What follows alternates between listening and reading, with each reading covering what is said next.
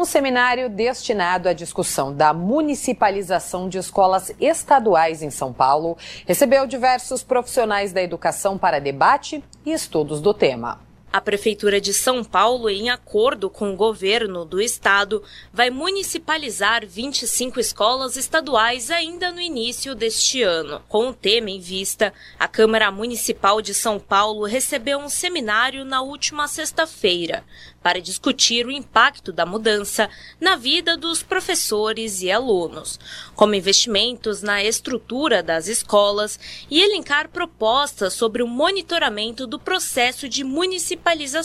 O evento foi uma proposta do vereador Hélio Rodrigues do PT e ao todo foram duas mesas compostas por profissionais da área de educação, estudiosos do setor e representantes de sindicatos. Há previsão também para o ano de 2025, onde mais 25 escolas passarão pelo processo e deixarão de ser estaduais para se tornar municipais.